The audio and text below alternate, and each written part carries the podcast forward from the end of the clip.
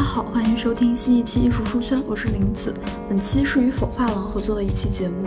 否画廊成立于二零一三年，是一个位于纽约的新型有机艺术社区。他们致力于推广和展示反映时代精神的艺术家和创意项目。否画廊会定期举行以艺术为载体的跨领域活动，包括沙龙、电影放映、音乐演出、疗愈工作坊、影视文化体验等，以呈现多元可亲的艺术空间样貌。今天我们请来了否画廊策展人宗晓和刘笑容来聊聊他们最近的新展“余烬重生”和策展这个话题。欢迎两位，那先请两位做一下自我介绍吧。好的，呃，大家好，我的名字叫宗晓，非常感谢林子邀请我们来录制这一期播客。那我先简单自我介绍一下，我毕业于纽约视觉艺术学院的策展系，在 Michael 这个展览之前呢，也独立策划了两个展览，并且也参与过一些大型的展览。嗯，自己独立策划的展览呢，都是在纽约，然后邀请了在纽约的。呃，艺术家做了两次群展，一个展览呢是关于在纽约的华人移民，他们的在这个疫情当下的这种既被排斥，然后又被包容的比较矛盾的这种。状态，他们在这个疫情当下的一些反思。另外一个呢，是关于在我们这个信息时代之下，然后关于我们离真相其实越来越远，我们所认为的独立思考，其实也是建立在接受了层层被筛选过的信息之后。所以，这个所谓的独立思考，是不是还真的独立？这么一个反思。那一些大型的展览呢？因为我之前在广东时代美术馆有实习。那实习的过程当中呢，参与了呃侯焕如老师的无用之用的这么一个展览啊，那这个就大概就是我的一个背景。好的，那笑容，大家好，我叫刘笑容，然后我和宗晓一样，也是这一次 Michael E 的 After the Burn 展览的策展人。我本身是一名自由撰稿人、策展人，同时也是今年日本东京艺术大学2022到2023年的实桥学者。呃，我的背景和宗晓稍微有点不一样，并不是专门呃，我并没有专门学习策展。我本科是在威尔斯呃威尔斯利学院学的艺术史，然后硕士也是学的是艺术史，在在耶鲁做学习东亚研究。然后在策展这一方面的话，其实。经历有一些，但并并不是特别多。曾经在二零一七年的时候参与过一些住过古根海姆美术馆的 Art and China After 1989的展览，然后以及是后来耶鲁雅礼学会的一些展览的策划。但是我自己策划的展览的话，就是在佛画廊二零二零年的忆九明星，还有二零二一年的一个线上展览茶会文人。然后现在这一次和宗晓策的这个 Michael E 的展览是，也是我第一次为一个艺术家做的一个个展。好的，感谢两位的自我介绍。那下面的话，想让两位来讲一讲《余烬重生》这个展览，可以大概的给我们做一个展览的介绍吗？嗯，那《余烬重生》呢，是艺术家 Michael E 在否画廊的第三次个展。嗯，这次我们一共展出了十七件作品。其中大部分都是艺术家在呃二零二零年到二零二二年之间创作的新作品。嗯，这次展览的作品呢，几乎都是风景画。那风景画一直都是艺术家传递复杂情感的重要载体。近年来，全球疫情肆虐以及地缘政治冲突等带来了死亡和毁灭，促使伊德创作了这一系列反思生死和因果规律的新作。那这些作品也让观众们可以从图像和符号出发，探索一个神秘的、充斥着毁灭和新生的世界。嗯，如果看了作品之后呢，大家可能会发现伊德经常成对的描绘相反的意象，比如喷发的火山和丰美的野花，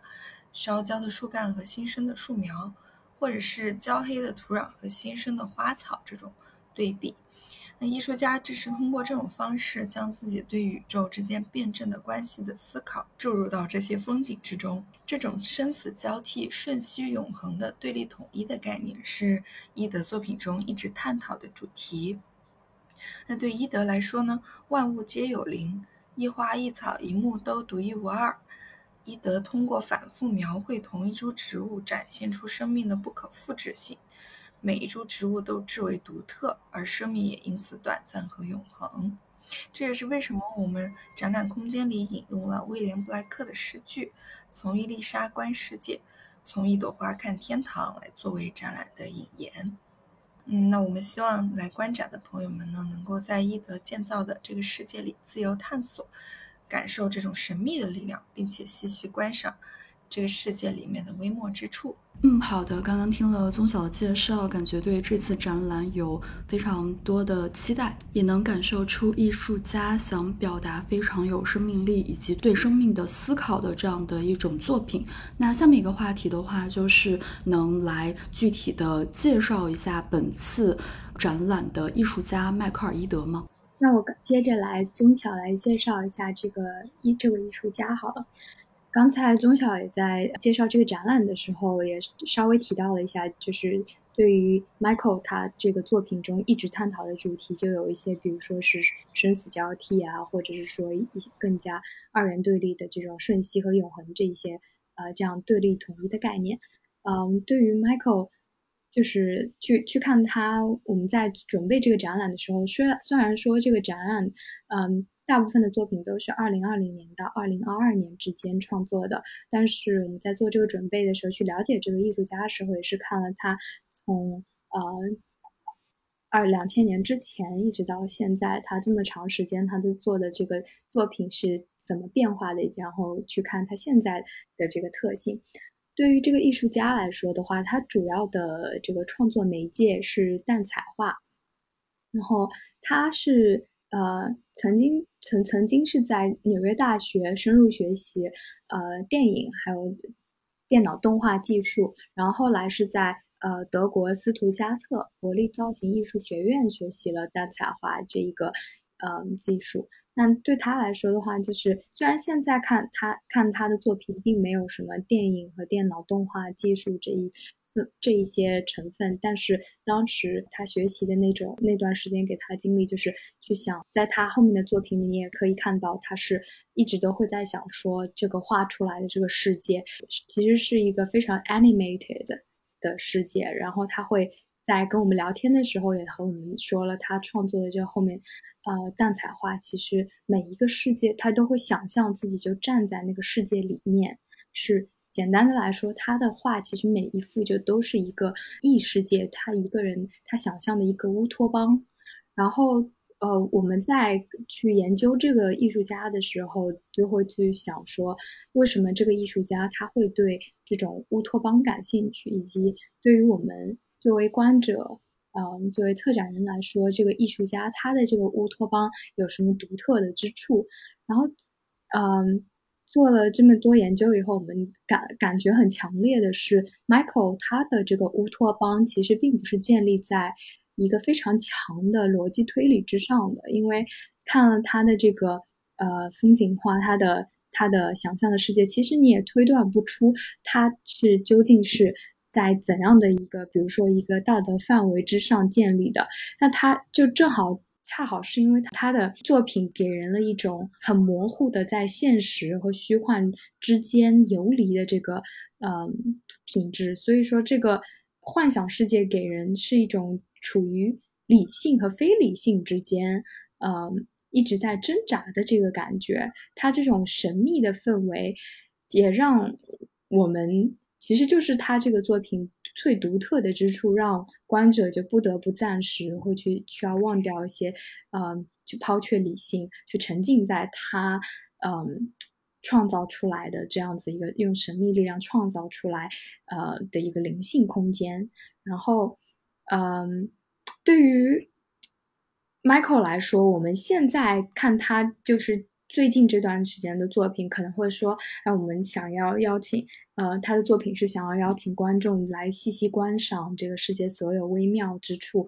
但是他这个呃风景画其实不是呃 Michael 作为一个艺术家他职业生涯的起点，在在二零二二零零一年之前，呃 Michael 他有画很多人物画，他其实经历了一个从呃人物画到风景画的转变。然后另另外，其实另外一方面来说，也是，嗯，Michael 这几年他在慢慢的放弃以人为中心的这样子的一个叙述，就是他的这个就是以植物为中心的这个风景画，相比较以前的人物画啊，就是他的这种艺术追求，他来想象的的世界已经完全就是存在于这个植物的精神世界里了。但是，就算说他这个作品的主题发生了这样子的一个有这么一个很非常明显的一个转折，但他这么多年以来，他作品里面蕴含的情感，从二两千年之前到现在，一直都是始终始终如一的，一直都是非常奇异、非常奇妙。他选择的这个，只不过他这些只出现变化的，只是他选择的这个符号变得更加的微妙了。然后在他的。画中其实我们大家也都可以感觉出来，这一特这一次的呃作品也是，就比如说是在火山之下的一些野花，每一朵花，每每一棵树，其实都是刚才宗晓也提到了，每一株植物，Michael 都给他们对一个不可复制性，想要展现这种生命的不可复制性。他画里面的这些植物，从最早到现在，他这个一个很重要的主题就是。植物似乎都是有灵魂的，就是一个万物有灵。就比如说，举一个很简单的例子，嗯，他最新的这个作品《Victor's Landscape》，它里面这个生命树的站姿，就有点像是意大利油画里人的那种 contrapposto 的站站姿，有点你把力撑在其中一个角上，然后，嗯，很美的站着，就一棵树的树魂，就它通过，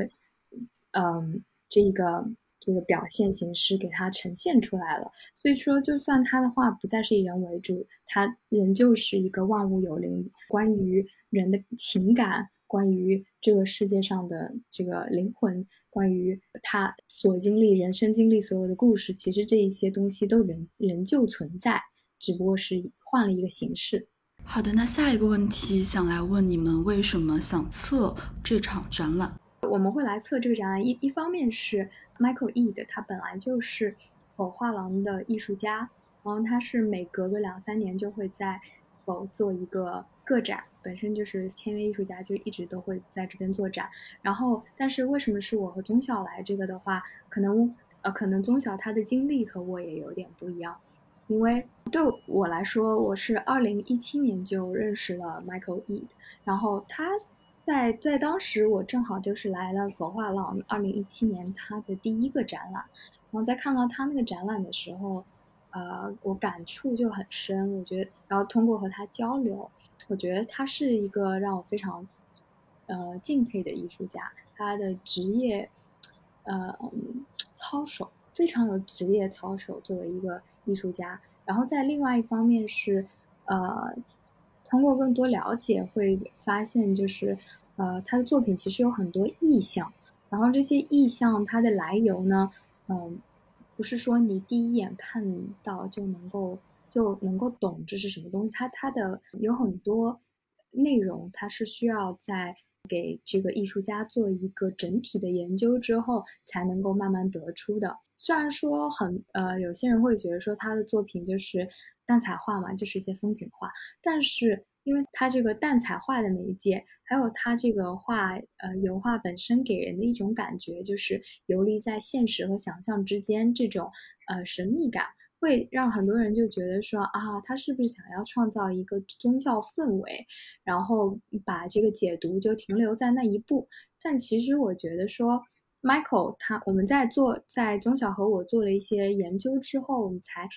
更明白，其实这个艺术家他并不是一个非常 religious 的人。然后他的作品的意象里其实没有一个规定词的解读，就不像说是一些宗教的符号，它是规定了就这个东西代表什么是有一定的。来源有一定的说法的，而但通过对他就是这个艺术家做一个长期的研究，我们会知道说他这些意象是从哪里来的，然后他把这些意象组合在一个作品里面，他想要给把观者是往哪个方向去带。就比如说在他作品里，生命之树是 Michael 他经常重访的一个主题，但是在二零零一年的时候。当时在他那个作品《沐浴者》里面出现了一棵生命之树，那棵生命之树和现在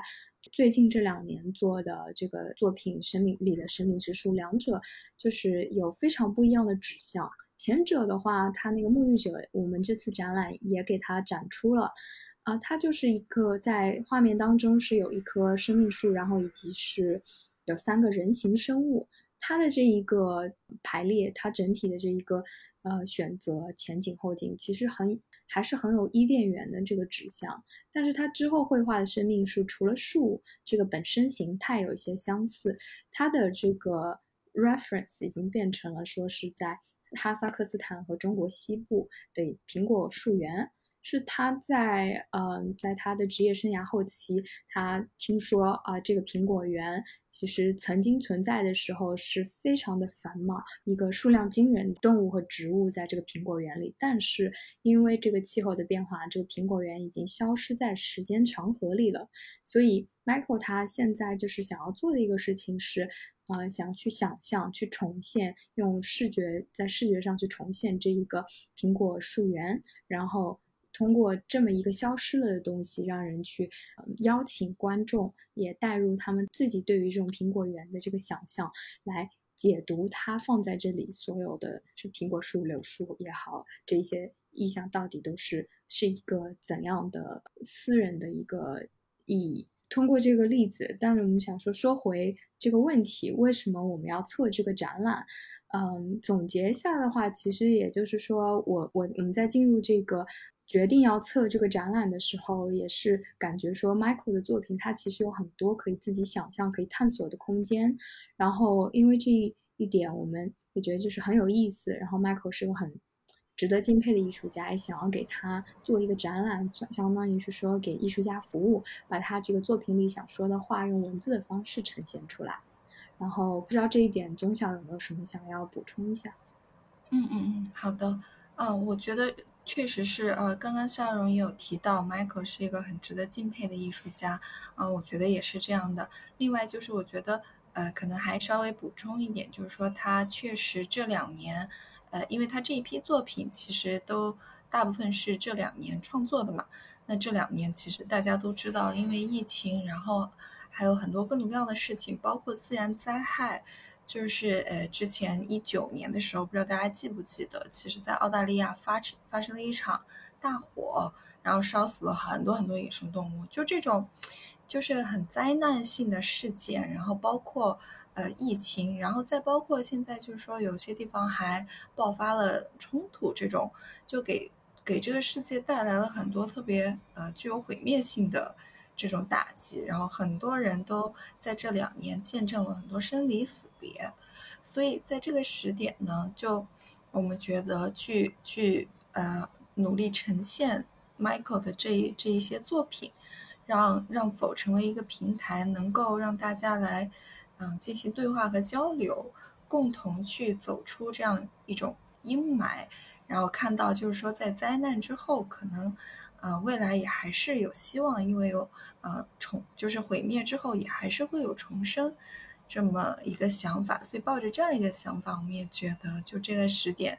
呃，为 Michael 做这么一个展览还是比较具有意义的。前面笑容介绍了这么多关于展览的一些想法，或者说他们策展的这样的一个初衷，然后包括刚刚宗晓提到最后的非常切题的这样的一个点，也觉得说通过艺术家的这些作品，也能展现出对生命的一些思考，以及对世界美好的一些期许。然后下一个话题的话，就是想来问一下，因为我感觉策展大家都会提到策一个展览，它的目标群体有哪些？那你们这次策展的目标群体是是谁呢？嗯嗯，好的，呃，那目标群体的话，其实我们是欢迎所有呃热爱艺术的朋友来观展的。嗯，因为否其实，但是其实你刚刚在开头的时候也有提到过，就否是一个比较这种。有机的这么一个社区，所以其实呃，如果准确来说的话，我们可能呃观众比较多的，确实是跟否联系比较紧密的这些朋友们。然后所谓联系比较紧密，也就是经常都是因为可能之前做过一个展览，然后他们来看了，后来大家就变成了一个，就变成了朋友，就变成经常一起往来，经常就是有活动大家都会来，然后有时候可能就是就是坐过来坐坐喝喝茶，看看新展，聊聊天，或者就是说就就单纯就是。嗯，一起吃吃饭这种都很多，因为就否它就是一个比较呃另类的一个画廊，它跟可能来过的朋友们都知道，它不是那种传统意义上的画廊，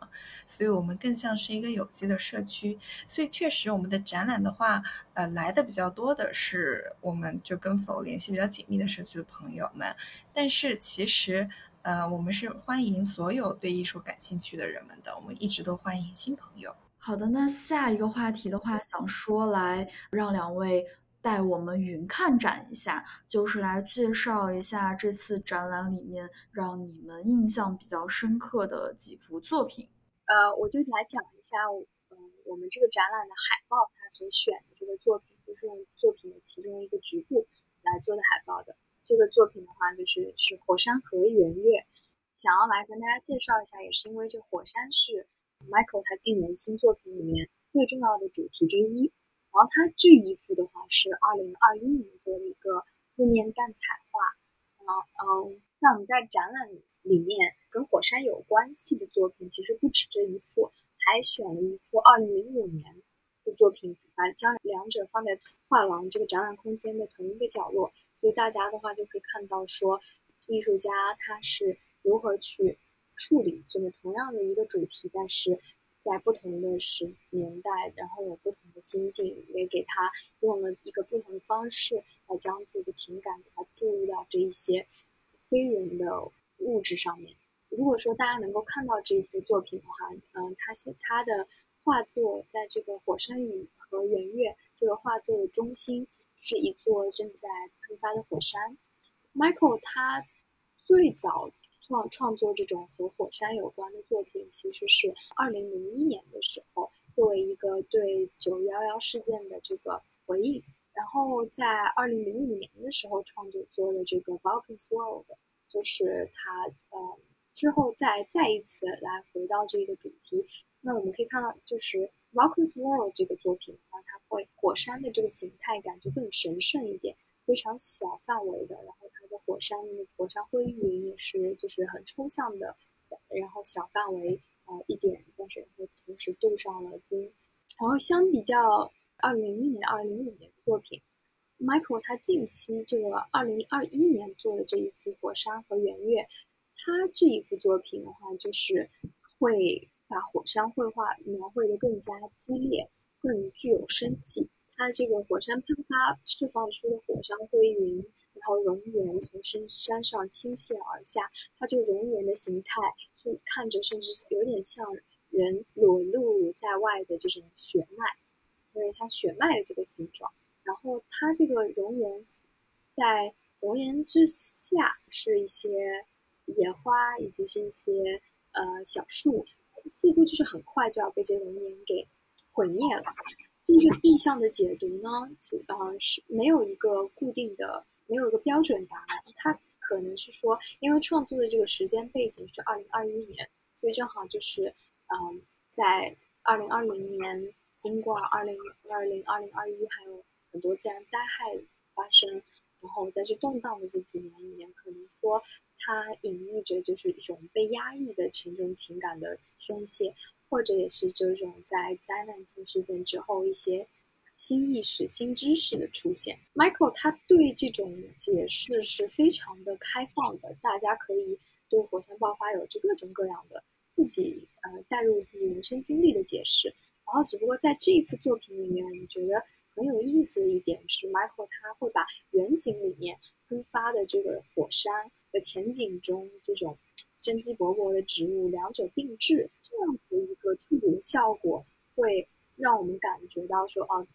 火山爆发这样的灾难，它可以摧毁生命，但是它也同时，呃，一个也提供了一个肥沃的火山土，它也可以赋予、可以催生一个新的生命。这个作品差不多就是这个样子。嗯，好的，那那要不我就介绍一下，呃，它这个松树树苗的这个系列好了。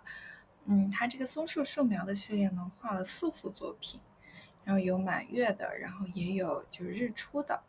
那来看展的很多朋友就会问说，哎，我们发现，呃，Michael 的作品当中有很多重复的，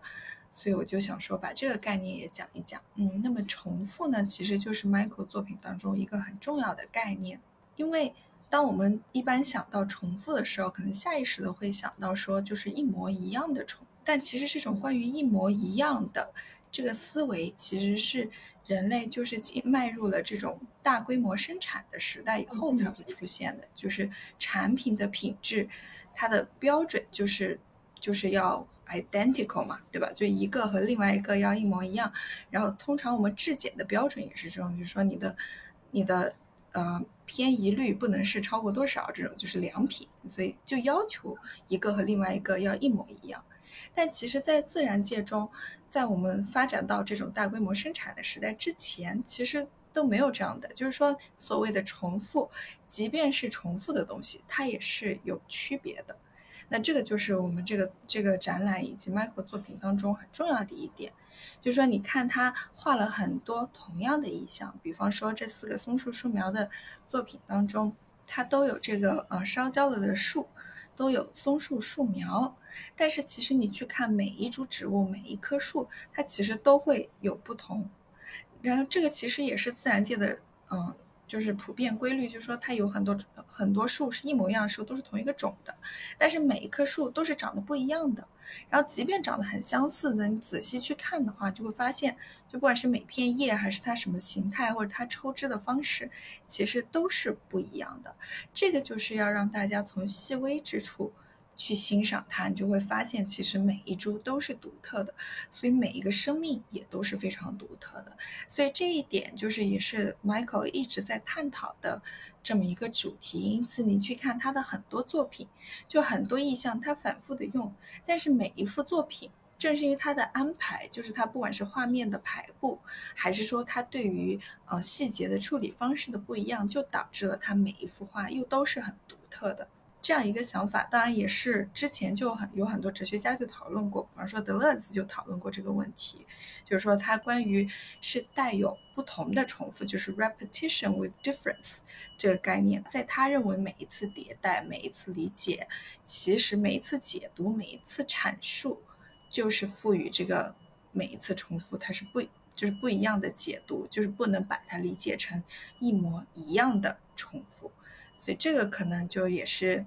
大家如果能够看到作品的话，就嗯也会理解到这个概念。好的，刚刚笑容和宗小戴我们云看展完之后呢，我们来进入到下一个话题。那下一个话题就是。因为两位都是策展人嘛，然后也策划了本次的展览，但是对于大部分听众来说，对策展这个概念可能还是有些许陌生的，所以也想说来请两位给我们做一个关于策展的科普。那首先第一个问题就是两位来给我们聊一聊什么是策展，以及什么是策展人。好的，那策展人这个概念呢，是一个比较近代的一个概念，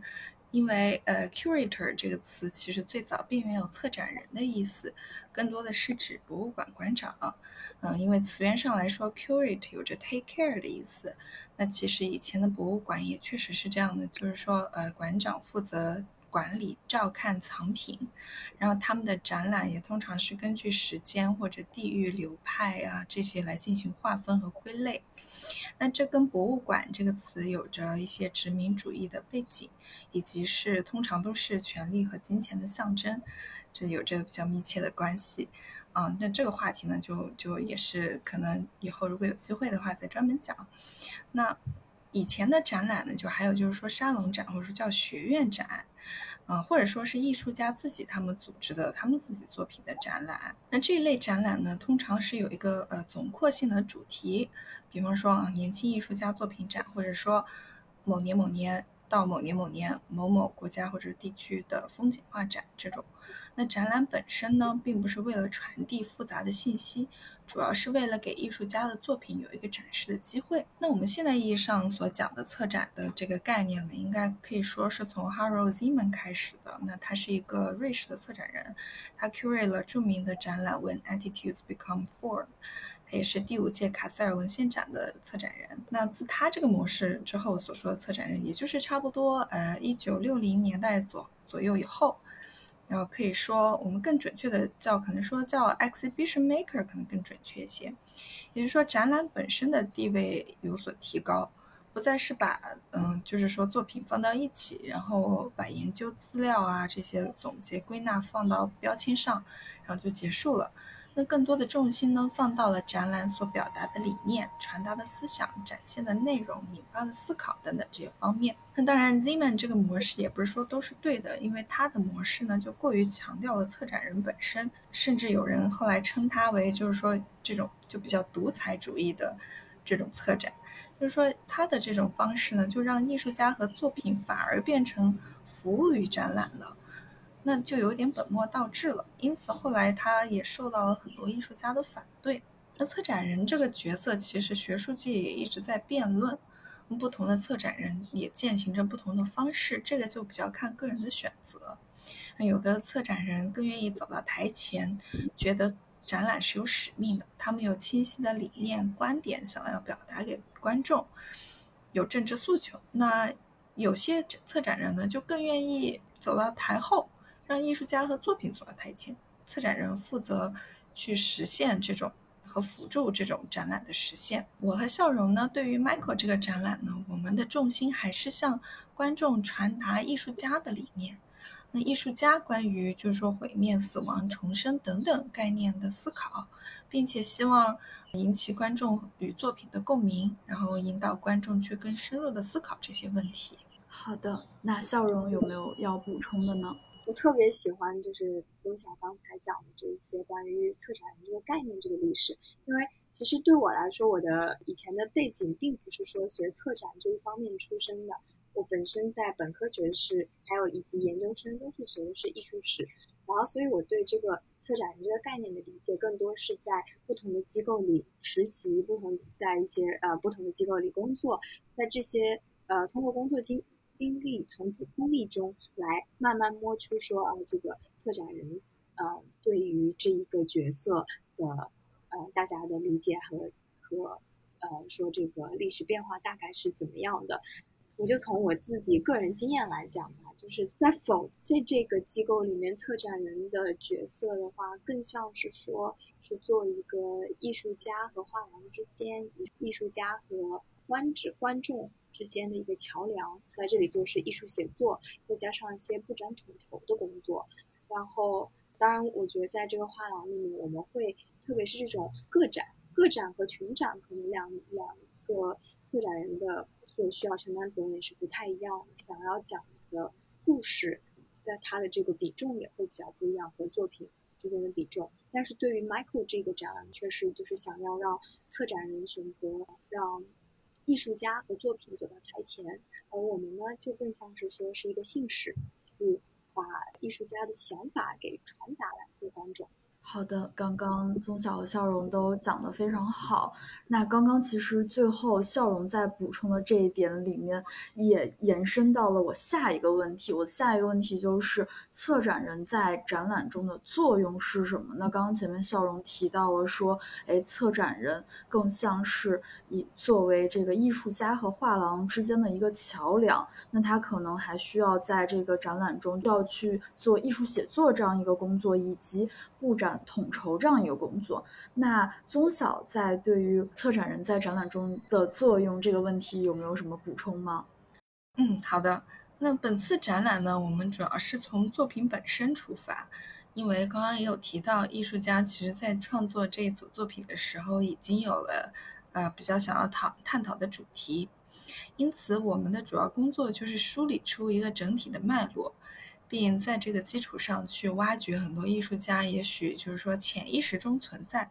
但并没有明确出表达出来的部分。比如这个展览中，毁灭和重生其实是最主要的主题。那，嗯，艺术家本身也已经比较明确的想要探讨这个主题。但其实他作品当中包含的很多细节和传达的理念，其实不止这一个主题。比方万物有灵的概念，还有树这个意象的讨论，以及重复这个概念的讨论，还有就是关于短暂和永恒这种对立统一。这一类的主题，其实都是我们在深入的了解了呃本次的作品，并且去研究了艺术家之前的作品之后，不断的向艺术家提出问题，而且和他不断讨论，最终得出的结论。所以我们也觉得这也是策展人很重要的职责之一，就是说帮助艺术家更深入的去思考，有时候很本能的一些东西，去记录一些一闪而过的灵感。好的，那我们就下一个话题。下一个话题是想来聊一聊策展，它会以何种方式或者媒介，以及如何使用展厅空间去呈现展览。嗯，好的。那不同的展览对于空间的运用很不一样，尤其是作品的材质所传达的信息和感觉等，其实都需要纳入考量。嗯，最为常见的，比如说像影像作品比较多的展览啊，隔音、隔光的处理就需要特别注意，因为你不能让不同的作品，就是说声音互相影响着，那样特别的影响观感。然后另外就是说，由于观众需要在不同的黑盒子房间里面进行穿梭，那你需要较好的引导，让观众在观影的过程中还是有一个比较连续性的感觉，不会有那种割裂的感觉，好像看完了这个电影再去看那个，就感觉好像不是在观看一个整体的展览那样。那再比如说大件的雕塑呢，通常就需要预留的空间也比较大，那它在周围的东西。就是摆在它周围的东西就要比较谨慎一些，因为这种大件作品它是需要去呼吸的，那我们需要感受作品整体带来的观感。如果你弄太多东西放在它附近，就会导致注意力分散。或者说，如果你把就是其他小的作品放在它它周围的话，那可能小的作品就会被争夺了注意力，或者说就分散了大的注意力，所以就就会有这些影响。但是当然，这些也不是绝对的标准。有时候某一个展览，它可能故意就是要达到某一种感觉或者效果，它去契合它的主题，那它就会故意去进行一些安排，让你，比方说特意的有这种割裂的感觉。那对于这个展览，其实因为绝大部分都是绘画，而且伊德的作品也是需要仔细的去查看细节，才能体会到他想要传达的信息的。所以我们需要合理的分布他们在墙上的位置，让他们不会互相影响、争夺注意力。同时，就是说他作品的排布需要符合逻辑，让大家在观看的时候有一个叙事感，而不是感觉嗯，就是把作品好像放一放，怎么这个完了又跳到那样，就让大家感觉很混乱。所以这是我们这次布展的主要考量，让他的作品本身作品就是比较具有叙事性的，那就是要让它比较连贯完整的呈现出来。就是这一点，我是在想说，刚好就是想，呃，想到说如何用展览展厅空间关系去呈现这个展览，想到了一点是可以补充的，也是之前讲到说策划这个展览的难点是什么？其实，呃，我想到是相同。呃，是同一个回答来来说这个事情，因为对于呃否否画廊的这个空间的话，它展览的空间其实只有一个房间，而且是没有隔断的，所以就是我要在这样子的一个空间里面去呈现一个一个叙事性一个呃这个展览的逻辑是比较难的一个事情，因为观众他。刚刚进这个展厅，他们看展的这个顺序可能是比较随意，可能比较碎的，因为在呃，他可能是从右往呃往左这样转一圈，也可能从左往右转一圈，也可能一进来就去看呃最显眼的那一面墙，然后再左右拓展。就是这个在排序的时候，可能更多的时候在考虑的是。呃，如何把相似的主题给它集中在某一个区域？然后假设我们是从一个一个顺时针或逆时针的这样子的一个顺序来考虑它这个排布的逻辑，那我们是呃怎么样给它呃给让人感觉说这个整整个顺序是一个舒畅的，没有说突然就是跑入一个杂音，然后。打断这一个逻辑。在这次展览的里面的话，我们就会把颜色，比如说有些黑色背景的，呃，火山系列、圆月系列这一些，有点像是余烬重生这样子的心境的这一一块，把它放在一呃展厅的一个角落，然后另外一边角落。呃更多是这种浅色的重生之后的生命系列。那觉得在策展的过程中有什么样的一收获，或者说在策展中有趣的故事，可以来跟我们分享一下吗？嗯，好，这个我觉得我们这次策展因为是两个人一起策展嘛，然后有的确是有很多收获，还也也有特别有趣的事情。我就从有趣的事情开始讲起好了。在这次策展之后，感觉是嗯了解到了一个蛋彩画和狗狗之间的。故事，就是我们 在这也是光看作品没有办法，作为一个观众可能没有办法知道一个艺术作品制作过程的时候会出现的呃各种各样的事情。蛋彩画这个媒介啊，对动物有一种奇特的吸引力，特别是那种鼻子特别灵的。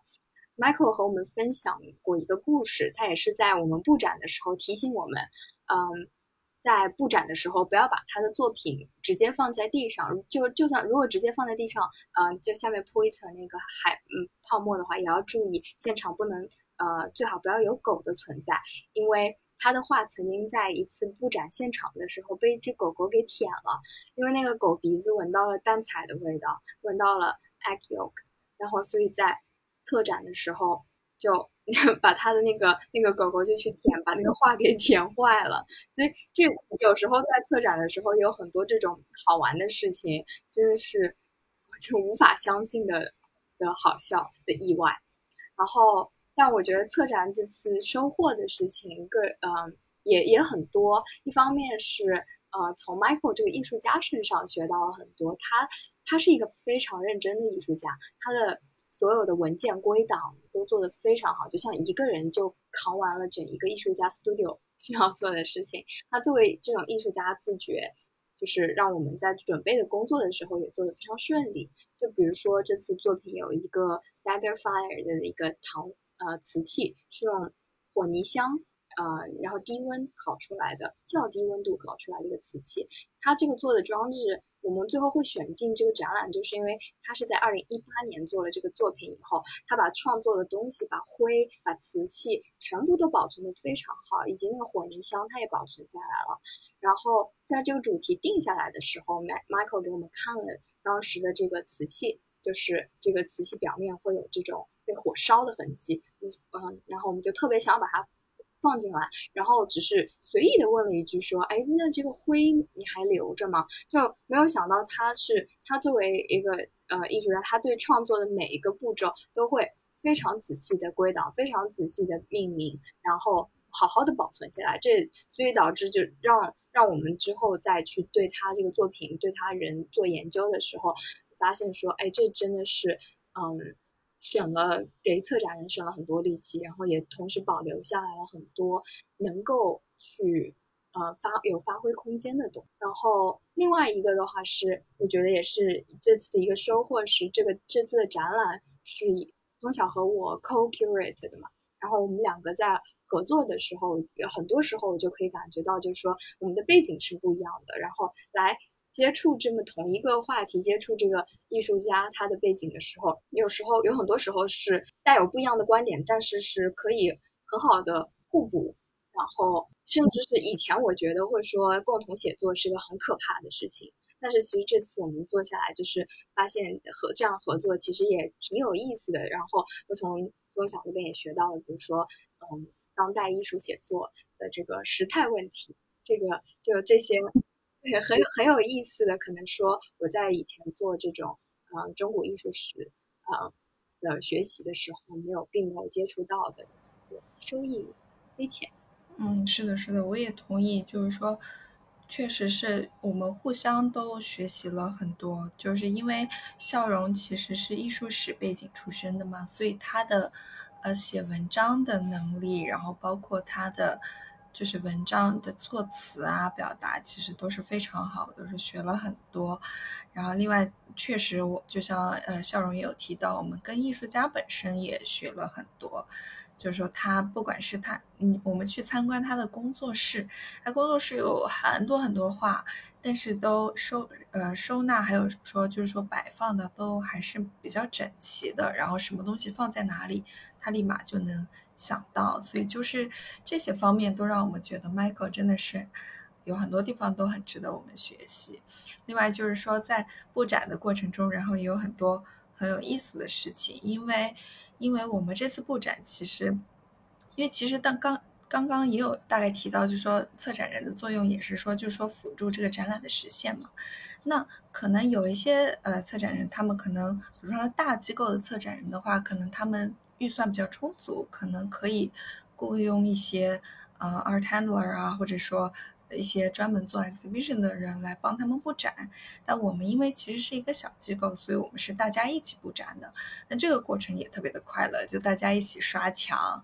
然后刷了之后，然后发现哎顶上又没有刷到，哎这里又刷多了，然后就赶快又找补，然后或者说又就在布展的过程中，就比方说像刚刚呃笑容提到的这个。呃，那几件陶瓷作品的布展也是，就是本来是这么着想的，想说，哎，把它就放上面。后来到了之后，发现，哎，可以这么着做一个造型，就就更好看了，也更和主题更接近。然后，于是我们又临时改了方案，就觉得，哎，这样反而效果更好。所以就是总是会有一些这种很有趣的事情，还有很多很多就特别的收获，所以就还是比较有意思的。嗯。好的，那感谢感谢宗晓和笑容今天为我们分享了《语境重生》这个展览以及策展的科普，然后之后也会再把两位请回来，再跟我们讲讲关于策展相关的话题。那这期节目就先到这里了。好的，谢谢，那拜拜，